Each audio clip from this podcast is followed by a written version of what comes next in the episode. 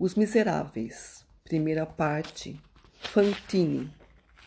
Livro 1, Um Justo, capítulo 1, O Senhor Miriel. Em 1815, o senhor Charles François Bienvenu Miriel era bispo de Digne. Era um homem de aproximadamente 75 anos e desde 1806 ocupava aquela diocese. Embora este detalhe não mude de forma alguma o cerne do que temos para contar, talvez não seja inútil, até para ver exatidão em tudo, citar aqui os diversos boatos e conversas a que deu motivo sua chegada ao bispado. Verdade ou não, o que se diz a respeito dos homens ocupa muitas vezes em sua vida, e sobretudo em seu destino, um lugar tão importante quanto aquilo que fazem. Charles Miriel era filho de um conselheiro do parlamento de Aix, nobreza de toga. Dizia-se que seu pai, tendo-o destinado para sucessor do cargo que exercia, casara-o muito cedo, aos 18 ou 20 anos, seguindo um costume bastante usual em famílias do parlamento. Apesar de casado, Charles Miriel, dizia-se, dera bastante o que falar. De muito boa aparência, embora de baixa estatura, era elegante, gracioso, espirituoso. Toda a primeira parte de sua vida fora dedicada à sociedade e aos galanteios. E rompendo a revolução, os acontecimentos se precipitaram. As famílias dos parlamentares, dizimadas, expulsas, perseguidas, se dispersaram. Nos primeiros dias da Revolução, Charles Miriel emigrou para a, para a Itália, onde sua mulher sucumbiu a uma doença pulmonar da qual havia muito padecia. Não tinham filhos. O que se passou depois disso no destino de Charles Miriel? A ruína da antiga sociedade francesa, a decadência da própria família, os trágicos espetáculos de 1793, talvez ainda mais pavorosos para os emigrados que, de longe, viam-nos avultados pelo terror, teriam feito germinar em seu espírito ideias de solidão e de renúncia? Ou ele teria sido, em meio a alguma das distrações e afeições que ocupavam sua vida, subitamente atingido por algum desses terríveis e misteriosos, golpes que às vezes vêm derrubar, batendo em seu coração, o homem que nem mesmo as catástrofes públicas, ainda que lhe ferindo a existência e a fortuna, seriam capazes de abalar? Era impossível dizer. O que se sabia é que, quando voltou da Itália, era padre. Em 1804, Charles Miriel, já com idade avançada, era pároco da igreja de B. Brignoles e vivia na mais completa solidão. Por ocasião da coroação, um pequeno negócio de interesse de sua paróquia, não se sabe muito bem o que, levou-o a Paris. Entre outras pessoas de influência, cuja proteção solicitou em favor de seus paroquianos, contava-se o cardeal Fesch. Um dia, quando o imperador viera visitar seu tio, o digno cura, que esperava na antecâmara, antecâmara, Miriel se encontrou exatamente na passagem de Sua Majestade. Vendo o ar de curiosidade com que o cura parecia fitá-lo, Napoleão voltou-se e perguntou repentinamente: Quem é aquele simplório que me olha? Senhor, disse Miriel, Vossa Majestade vê um simplório e eu vejo um grande homem. Ambos podemos aproveitar.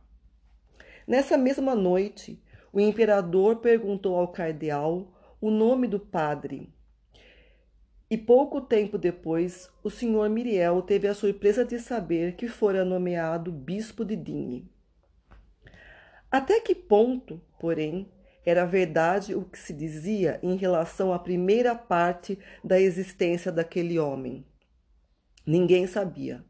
Poucas famílias haviam conhecido a família Miriel antes da Revolução. Apesar de bispo, e até mesmo por selo, o senhor Miriel teve de experimentar o destino de todos os recém-chegados a uma cidade pequena, onde há muitas bocas que falam e muito poucas cabeças que pensam. Ele devia sofrer, embora fosse bispo e porque era bispo. Afinal, as conversas em que seu nome estava envolvido não passavam de boatos, bisbilhotices, palavras, palabres, como se diz na expressiva língua do Sul. Assim, decorridos nove anos de episcopado e de residência em Digne, todas, essas histórias, que nos primeiros momentos foram tema constante das conversas entre a raia miúda, caíram em profundo esquecimento. Ninguém ousava falar delas, ninguém ousava se lembrar delas. O senhor Miriel chegara a Digne acompanhado de sua irmã, Batistine, que tinha dez anos a menos do que ele. Tinham como única criada, de mesma idade que a senhorita Batistine, a senhora Magloire, que, após ter sido a criada do senhor pároco, passara a exercer as duplas funções de criada de quarto da senhorita e despenseira do novo bispo. Alta, magra, pálida, delicada e afável, a senhorita Battistini era a mais completa expressão da palavra respeitável, posto que, para ser considerada venerável, parece necessário que uma mulher seja mãe. Nunca fora bonita. Toda a sua vida, uma ininterrupta série de boas obras, acabou por inundá-la de uma espécie de alvura luminosa que lhe dava, ao envelhecer, aquilo que poderíamos chamar de beleza da bondade. O que na juventude fora magreza, tornou-se na maturidade uma transparência diáfana que deixava entrever um anjo. Era mais uma alma que uma virgem. Sua pessoa parecia ser feita de sombra, corpo apenas suficiente para a distinção do sexo, um pouco de matéria contendo uma chama, olhos grandes sempre baixos, um pretexto para que uma alma permaneça sobre a terra. A senhora Magloire era uma velhinha clara, baixa e muito gorda, sempre atarefada, sempre arquejante, não só por causa de sua natural atividade, como também por causa de sua asma. Em sua chegada, o senhor Miriel foi instalado em seu palácio episcopal com todas as honras estabelecidas nos decretos, nos decretos imperiais, que classificavam o bispo imediatamente após o marechal de campo. O prefeito e o presidente fizeram-lhe a primeira visita, e ele, por sua vez, fez sua primeira visita ao general e ao governador. Terminada a instalação, a cidade esperou pelos atos do novo bispo. Capítulo 2 O senhor Miriel torna-se Monsenhor Bienvenu. O paço episcopal de Digne ficava ao lado do hospital. Era um vasto e belo edifício construído em pedra no início do século passado por Monsenhor Henri Puget, doutor em teologia pela Faculdade de Paris abade de Simore e bispo de Digne em 1712. Esse edifício era um verdadeiro domicílio senhorial. Tudo ali era imponente. Os aposentos particulares do bispo, os salões, os quartos, o saguão muito amplo com passeios em forma de arcadas e, segundo a antiga moda florentina, os jardins com magníficas árvores plantadas.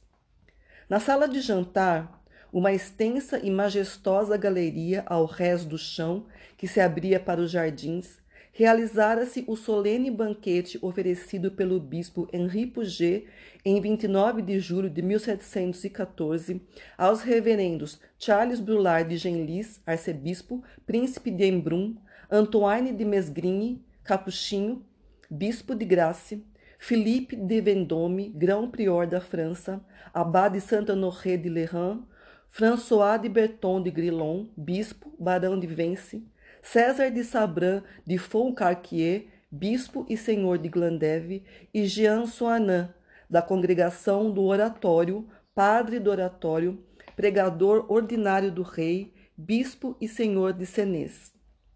Decoravam a sala os retratos dessas sete reverendas personagens, e essa data memorável, 29 de julho de 1714, fora gravada em letras douradas em uma mesa de mármore branco. O hospital era um edifício estreito e baixo de um só andar, com um pequeno jardim. Três dias após sua chegada, o bispo foi visitar o hospital. Terminada a visita, pediu ao diretor a gentileza de procurá-lo no passo. Senhor diretor, disse-lhe, quantos doentes estão atualmente no hospital? Vinte e seis, monsenhor. Foi o que contei, disse o bispo. As camas estão tão juntas umas das outras, continuou o diretor. Também reparei nisso. As enfermarias nem são enfermarias. São salas em que o ar se renova com dificuldade. Também me pareceu o mesmo. E ainda, quando há um pouco de sol, o jardim é bem pequeno para os convalescentes. Eu também pensava o mesmo. Nas epidemias, como neste ano em que tivemos o tifo, e há dois anos, durante a febre militar, às vezes cem doentes, não sabemos como fazer. Também isso me ocorreu. Mas que se há de fazer, monsenhor? disse o diretor. Temos de nos resignar. Essa conversa acontecia na sala de jantar, galeria do andar térreo. Após um momento de silêncio, o bispo voltou-se de súbito para o diretor e disse: Quantas camas parece-lhe que poderiam caber nesta sala?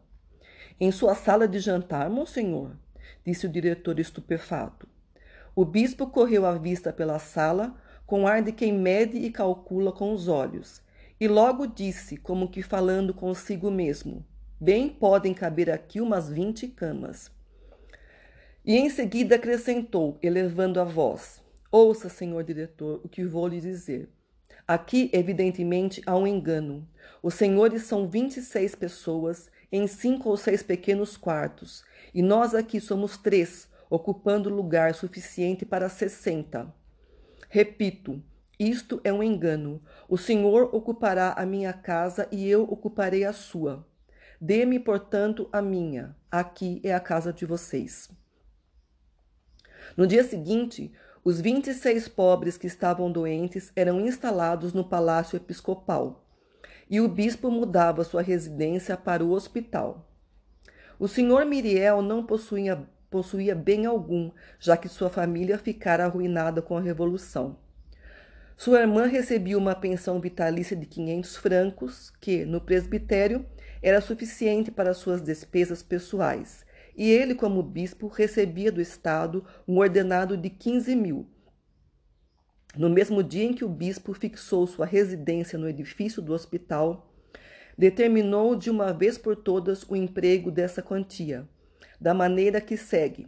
Transcreve, transcrevemos aqui uma nota escrita por ele mesmo. Anotações para controle das despesas de minha casa. Para o seminário menor, 1500. Congregação da Missão, 100. Para os lazaristas de Montedier, 100.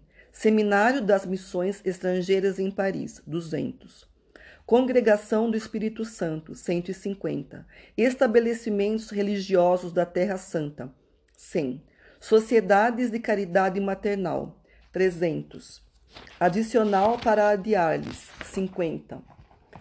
Obra para o melhoramento das prisões, 400. Obra para socorro e livramento dos presos, 500. Para livramento de pais de família presos por dívidas, 1000 Suplemento ao ordenado dos pobres mestres escolas da Diocese, 2000.